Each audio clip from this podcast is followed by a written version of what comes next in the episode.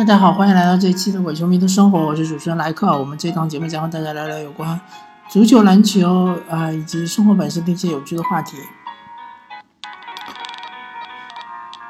那么我们这期节目呢，嗯，就根据我们的口号，呃，来聊一聊生活上的一些话题，而不再仅仅是足球、篮球或者是一些体育项目。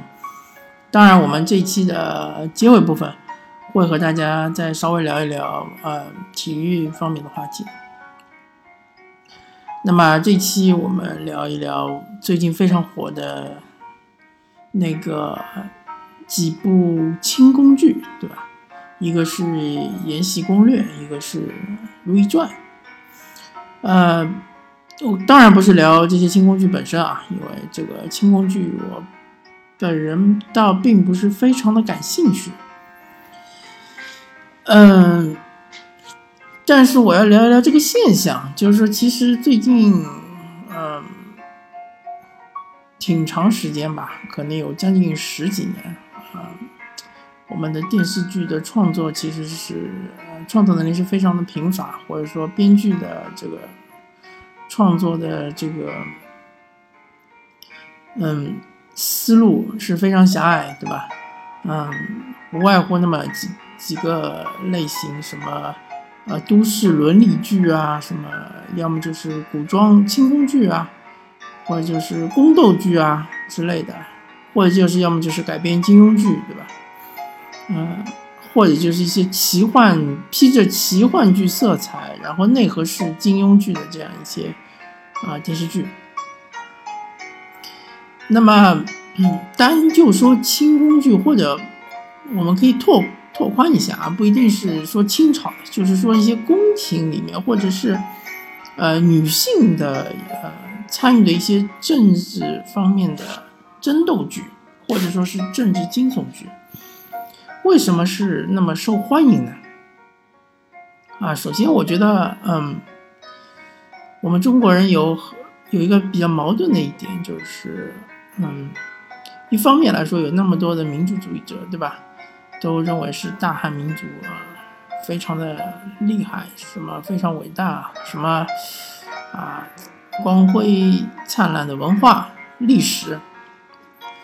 但是，一方面呢，又有那么多人非常喜欢清宫剧。那么，大家都知道，清朝其实统治者是满族人，对吧？并不是汉族人。而且，清朝呃，在我们的这个疆域里面，嗯。其实除了汉族、满族，还有蒙古族是有很多人，对吧？那么，甚至应该还有一部分突厥人。嗯，其实，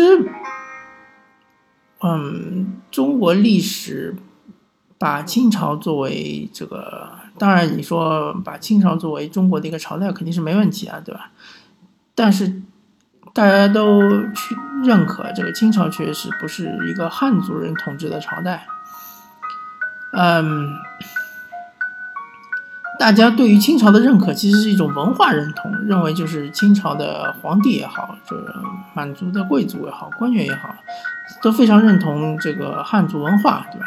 这其实是一种手段，是一种统治手段，对吧？如果你像，嗯，大家都知道元朝，元朝呃是蒙古帝国。其实，呃，说元朝，我个人是有有一些疑意义的，但是总而言之就是蒙古帝国嘛，整个蒙古帝国横跨呃亚欧，应该是亚对亚欧大陆，横跨亚欧大陆那个世界上最大的帝国之一，呃，它对于这个中原地区的统治吧，就是说的。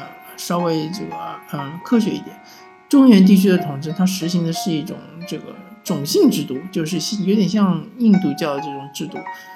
它是分为呃蒙古人、色目人，呃，然后再是嗯蒙古人、色目人，嗯，第三类应该就是普通汉族人。第四类是南人，南就是南北的南，就是说南方汉族人应该是，应该是这个意思啊。而且他不太认同啊汉汉族的这个文化，什么科举制啊，什么呃孔孟之道啊，所以说他对于中原地区统治非常失败啊。当然，呃，元朝是一个非常开放的朝代啊，啊，这个海纳百川，对吧？啊，兼容，嗯，呃，非常的包容，对吧？但是相反，清清朝却是一个非常。呃，闭塞的朝代，对吧？啊，实行了明朝的闭关锁国，而且对于这个内部是实行了这种呃，可以说是一种恐怖恐怖统治，或者说是一种呃间谍统治吧。就是啊，在整个疆域里面布了非常多的眼线，对吧？对于各个官员也是互相监督，或者说难听点是互相监视。对吧是一种万马齐喑的这种状态，啊，所以清朝这个朝代其实并不是大家想象中这么美好。那么，但是我们看到那些清宫剧里面的，好像呃，宫廷内的生活或者宫廷之外的生活都是歌舞升平，都是太平盛世，对吧？不管你是说乾隆也好啊，康熙也好啊，雍正也好，一般都是说这三个朝代。啊，同治啊，或者是后面的倒是说的比较少，对吧？顺治也说的比较少，顺治帝也说的比较少，主要就是说啊，康康乾盛世嘛，对吧？嗯，康熙、呃，雍正、乾隆。那么，为什么我们电视剧写，就是编剧编的那些，比如说呃，朝堂上的这些政治斗争啊？或者男人之间的政政治斗争这么少，反而是在后宫里面那些女人之间政治斗争却是那么多呢？啊，那么剧本是那么多呢？这是一个值得思考的问题，对吧？啊，当然就是呃，根据正史来写男人之间的政治斗争的剧是有的，对吧？比如说是雍正王朝啊，啊，康熙大帝啊，对吧？啊，这些是有的，还有以前的是。根据野史写的一些啊，嗯，比较轻松的一些是，也是男人之间的故事，对吧？什么细说乾隆啊，那么细说嘛，对吧？大家都知道这不是历史。那么其实，嗯，如果大家也真的有兴趣看一些历史方面的书籍的话啊，其实。在这个朝堂之上的斗争，政治斗争也是非常精彩的。嗯，但是呢，因为怎么说呢？呃，我个人觉得，因为女性观众是比较多一点，特别是呃，不管是看这个电视节目也好，或者是看网络平台也好，呃，还是女性观众多一点。而女性观众对于政治，特别是赤裸裸的政治啊，赤裸裸的政治。就是是男人之间的勾，男人之间的打引号的这种勾心斗角，他其实不是特别感兴趣，他反而对于女性之间的勾心斗角是比较感兴趣。所以呢，其实这个呃后宫之中，其实其实大家要知道，呃，所有的历史的呃留遗留下来的那一些文献，或者说是一些呃。呃，口口相传的一些，嗯，呃，这个或者说野史吧，对吧？啊，口口相传的一些故事、传说、野史，它很少涉及到女性的，大多数都是说的是男性，而且基本上涉及到女性都是负面的，对吧？因为首先史官它记载的，就是以男性为舞台的这样一个呃世界。所以它就不太会记载女性的，所以呃，我们的那些编出来的这些后宫剧啊，我可以说是一个呃架空世界观的一个后呃这个故事，对吧？它因为它的这个世界观没有依据啊，因为没有史料啊，对吧？除非你说的是慈禧或者说是武则天，那么还呃确实是有史官对他们有一定的记载，对吧？否则的话，一般的什么某某王皇后啊，某某贵妃啊，对吧？某某什么呃贵人啊，什么这种，它都是没有史料记载的，所以都是我可以说都是胡编乱造吧。嗯，而且就是说，其实你看的是一部清宫剧，它内核其实是一部现代剧，对吧？如果你把呃这些人的衣服全部换成是现代人的衣服，把这个呃他们的后宫换成是一个办公室的话，其实也成立的，对吧？皇后就是什么 CEO，对吧？皇帝可能就是董事长，对吧？那么下面这些呃嫔妃，呃什么贵妃可能就是这个啊呃总监，对吧？啊，根据不同的级别一步步下来，对吧？最后是侍女，侍女就是呃小老百姓，对吧？就是一些普通职员，对吧？这这个都是内核，其实都是现代剧，对吧？因为它如果不拍成现代剧的就是内核，你是看不懂的。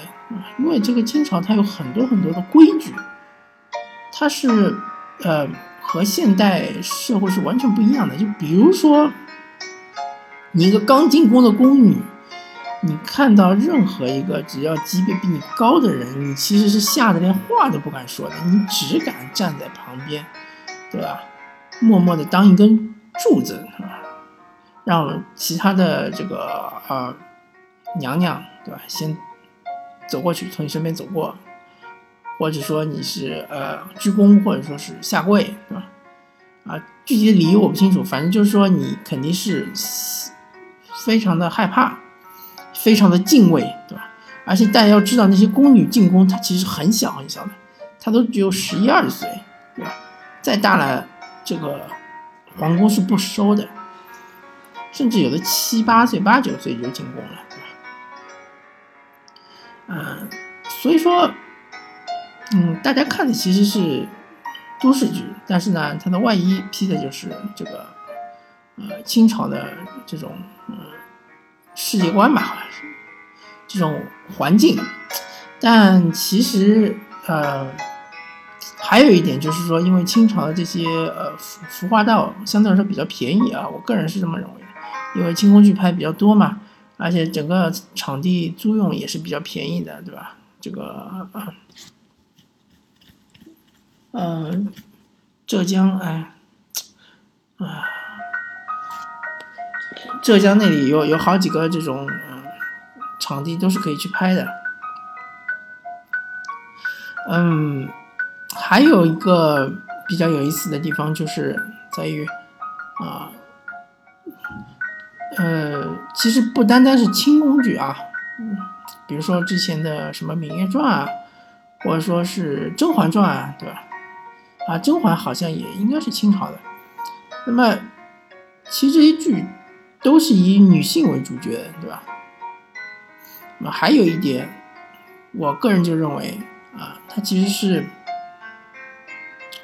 嗯，其实。怎么说呢？他对于女性的刻画是比较的负面的，对吧？不管你说《芈月传》也好，你说是《甄嬛传》也好，对吧？啊，这次的《延禧攻略》和那个啊《如懿传》我就没看，我不好评价。但是，呃，之前的几几部剧就把这个女主人公描述成一开始可能是啊比较清纯的，对吧？比较。傻白甜的，对吧？啊，突然之间就黑化了，对吧？黑化了之后，然后就成为这个啊，手段毒辣，对吧？阴险狡诈的这样一个女性形象，对吧？啊，对敌人是毫不手软，对吧？不择手段，一步步往上爬。但大家知道，呃，真实是生活中这样的女性其实是比较少的，对吧？呃，我不知道她这样，嗯。描述女性是不是，嗯，对于大多数女性可能是一种冒犯，但是我也不知道为什么那么还是有那么多人喜欢看，可能就是这种看热闹的这种心态。但是，怎么说呢？啊，确实是这种剧，它太多的话，确实是比较遗憾的啊，嗯。说到《芈月传》，《芈月传》其实它的故事是取自于《史记》，对吧？但是《史记》是没有为芈月做呃做传记的，对吧？嗯，因为《史记》它一般就是帝王有传记，对吧？诸侯有传记，呃，还有士有传记，对吧？啊，芈月是一个女性，她是没有传记的，啊，所以它大多数的内容还是编出来的，对吧？当然，秦王这些是有史实记载，对吧？呃，春申君，当然黄歇也是有史实记载，啊，但是。他以一个芈月这么一个角色串起整个秦朝的呃这样一段历史，呃，思路还是比较精巧的。但是，对于呃，其实我在史史书里面啊，或者说我在一些呃历史有关书籍里面，看看到更多的是闵太后啊，闵太后是比较多一点啊。闵太后这个人其实真的就是说大家知之甚少，但是你把他呃这样黑化的话。我个人觉得我是不是很认同？嗯，还有一点就是说，为什么我们都喜欢写一些，就是编剧喜欢写一些这个古代的一些嗯政治剧，对吧？其实就是政治剧嘛，就是说政治的一些这个嗯什么清宫剧也好，或者说是像是。呃，雍正王朝也好，或者《芈月传》也好，对吧？但是为什么我们没有现代政治剧呢？对吧？这个其实就是我们这个文化部门对于整个这个呃创作的一个限制，对吧？我们大家如果有兴趣的话，可以去看看日本，它有很多讽刺这个首相的剧，对吧？还有讽刺这个整个官僚机构的剧，对吧？很多很多。啊，有的是喜剧，对吧？有的是正剧，啊，美国当然就是更不用提了，对吧？啊，美国《纸牌屋》赫赫有名，对吧？虽然下架了，以后再也不会更新了，但是大家都知道，《纸牌屋》就是黑整个美国行政系统，黑这个美国总统嘛，说他只手遮天，对吧？呃，整个一个阴谋论的剧，看中国万万不能写这样的剧，对吧？万万不能上映这样的剧。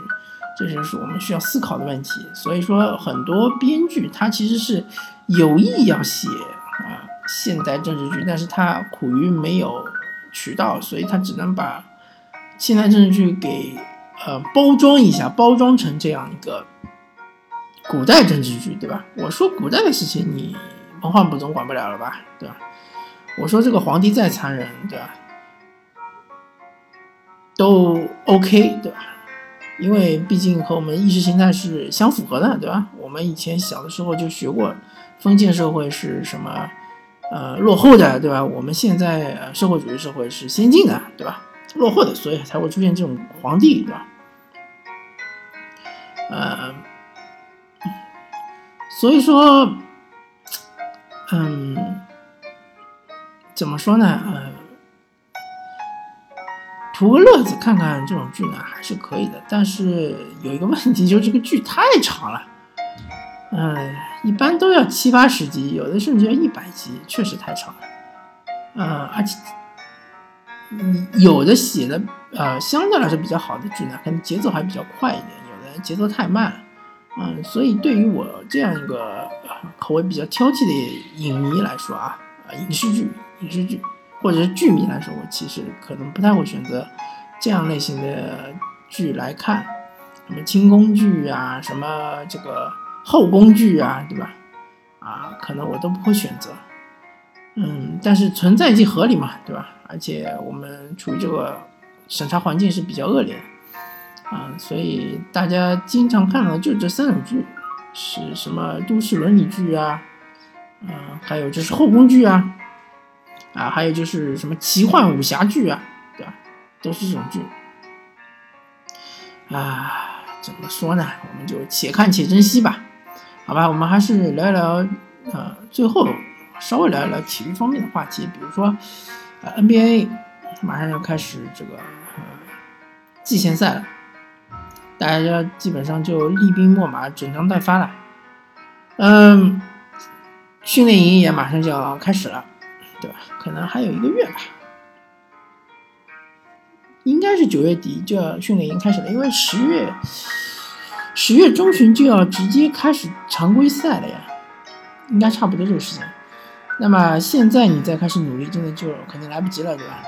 所以，呃，我希望 那些呃自身技术有缺陷的球员，在整个夏天，从四月份或者有的是从五月份开始，一直到现在，是在努力的训练中，努力的弥补自己的嗯短板，努力的在开发新的武器，对吧？那么我们就。说一说对于以下这些球员的期待。首先，詹姆斯·哈登，詹姆斯·哈登是一个进攻万花筒，呃，特别是他的这个呃魔球，就是三分和内线攻击篮筐是非常的厉害。那其实他的中距离也还可以，但是他不用，啊，不用不代表不行，对吧？啊，我们都还记得当时就面对克莱·汤普森的时候，连续投进七八个三分，呃，七八个就是呃中距离。都是那个呃后撤步中距离。那么詹姆斯哈登他需要呃，首先我认为，嗯，当然我们对詹姆斯哈登他要求可能比较偏高一点啊，毕竟他是上个赛季的 MVP 嘛，啊，高标准要求，而且他现在目标是总冠军，确实对他可能压力比较大，但要求也肯定要高一点。首先他我觉得他应该要减重。减个十磅到二十磅左右，为什么要减重呢？因为啊，减重的话，对于他的移动肯定是有利的，但是他的力量肯定是不利的。那么为什么更需要移动呢？因为他在防守端太吃力。如果说他能减重的话，其实是有利于他防守端的移动，因为他们防守端面对的对手，呃，虽然说上个赛季很多次他的面对是对方中锋，对吧？但是他在面对勇士的时候，还是要面对斯蒂芬库里，对吧？如果其实如果他面对凯文杜兰特，并不吃亏，因为不管你是阿里扎防，对吧？巴莫特防，对吧？啊，或者是塔克防，或者是詹姆斯哈登防，其实效果是一样的。但是他面对库里就不行，因为你这个脚步移动速度太慢。呃，你毕竟打的是一个得分后卫啊，对吧？得分后卫的话，其实希望就是还是。呃，能够稍微有减重一些，那么这样，加快你的脚步，锁死库里，这样的话，就是火箭队在防守端真的就是无懈可击。除了你凯文杜兰特在我头上投扔没办法，对吧？抄手投篮我没办法，其他的话我基本上都能够搞定。嗯，那么减重还有一个好处就是可以多下快攻，对吧？嗯，当然就是说詹姆斯哈登他可能他的打法。不是那种特别快的打法啊，那没关系。嗯，还有一点减重就是对自己的体能消耗会啊减少不少，对吧？因为詹姆斯哈登我们都知道，他其实在季后赛的时候最大的问题就是他系列赛第一场都打得很好，然后第二场、第三场就主场衰竭，对吧？啊，所以这是对他期待，希望他能够。呃，做到，还有就是说，希望能够提高这个后撤步三分的啊命中率，啊，上个赛季是开发出来了，确实是不错。那么这个赛季希望能够提高这个命中率，啊，还有就是要提高自己空位三分的命中率，因为现在来了克里斯保罗之后，詹姆斯哈登是有机会空位投篮的，空位三分的，对吧？啊，但是我观察了上个赛季，嗯，感觉把握性不是那么的大，不是想象中那么的大。那么，第二个就是卡梅拉德尼，对吧？希望他能提高他的三分命中率，特别是空位三分命中率，特别是底角空位三分命中率，啊，能提高，对吧？能达到百分之四十。我觉得以他这种手感，以他这种这个啊，做了十几年这个嗯精英射手的这种球员，他绝对是应该能够达到百分之四十二甚至四十三的这样一个空位出手的三分球命中率的。只要肯练，对吧？只要肯，呃，呃，改变他的这个习惯，对吧？绝对是可以的。然后还要提高他的空位中投能中投命中率，希望能达到百分之五十。这就是一个精英级别了，对吧？达到凯文杜兰特这样的水准，希望能够达到百分之五十。那这样子的话，这个安东尼就非常非常的有危险。但是防守端其实不能对他要求太高，因为毕竟他年纪摆在那里，对吧？而且他体重摆在那里，呃，你让他成为塔克，我觉得是不现实。嗯，说保罗乔治吧，因为你已经续约了嘛，对吧？你已经绝对长长留雷霆了。那么我们现在就发现雷霆他需要第二个持球手。那么毫无疑问，作为二当家，保罗乔治就应该是第二个第二个持球手。那么他发展的方向，除了三 D 之外，他现在是个极品三 D，对吧？大家都认可。那么你还要开发出你的策应能力和你的这个持球进攻能力，对吧？保罗乔治的持球能力确实是比较弱一点。呃，我觉得这一点你需要向詹姆斯哈登学习，对吧？啊，你的视野，甚至于我觉得这保罗乔治可以打呃侧翼进攻，对吧？可以站站在防弧顶拿球侧影，对吧？可以这么打。嗯，也应该身高也是够高的，因为现在身高特别高的球员也不太多。普林斯顿嘛，对吧？当然就是这不是雷霆打法。啊，那么保罗乔治在威少休息的时候，你就需要持球攻，对吧？攻击篮筐，然后带动队友，对吧？毕竟你的队友也没有几个是能自己持球的，你指望菲尔顿确实指望不上，对吧？那么，嗯，然后就是勒布朗詹姆斯，勒布朗詹姆斯的话，呃，希望他这个赛季能够打得轻松一点，其实不要太大的压力，毕竟，啊。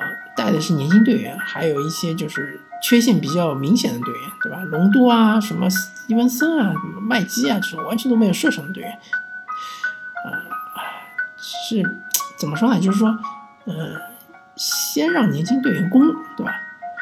实在攻不进了，那么我勒布朗詹姆斯再来，而且希望他能够把这个场均呃上场时间能够压在百啊三十三分钟以下。甚至我觉得三十分钟以下也可以，因为毕竟有那么多人都可以打球，对吧？那么多人都可以组织进攻，多打打养生篮球，对吧？下个赛季真的就是没有太大的目标，你想下个赛季扳倒勇士，甚至于你要扳倒火箭都不太可能。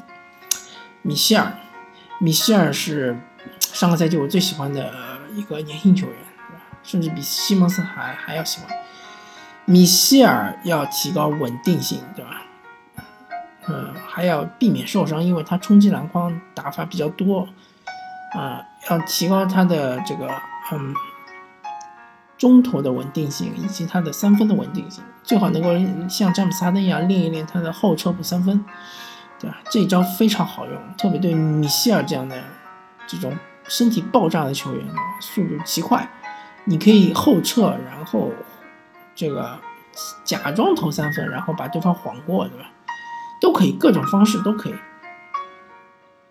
拜佛什么的，米歇尔希望下个赛季能够拿到最佳，呃，进步最快球员，对吧？能够场均达到二十分，啊，可能要求高了一点，但是希望他能拿到。东契奇，东契奇，呃，我是这个赛季最最期待的球员。啊独行侠虽然不是一支强队，但希望独行侠能把他们带进季后赛。不管你用什么方法带进去，用助攻也好，用得分也好，用你的篮板也好，随便你用什么方法，希望你能把独行侠带到季后赛，呃，让大家看一看欧洲第一球员，对吧？啊，年龄是有史久的这样一个欧洲第一球员的真正的风采，真正的厉害之处在哪里，对吧？而不是之前我们看到什么啊，贾斯。呃，贾斯科维修斯啊，然后是什么？呃，呃，快船那个叫什么？呃，呃，特奥奇啊，就这些球员，虽然说他们是在世世界赛场，在欧欧洲赛场都是独当一面非常厉害的球员，但到了 NBA 就水土不服了。嗯。还有之前的鲁迪·费尔南德斯啊，对吧？纳瓦罗啊，其实都来打过，对吧？啊，卡尔德隆啊，这在 NBA 就是不能体现出他们真正的价值。希望东契奇能够扭转这个观点，对吧？好吧，那么这期聊的时间够长了，感谢大家收听这期《伪球迷的生活》，我是主持人莱克，我们下期再见，拜拜。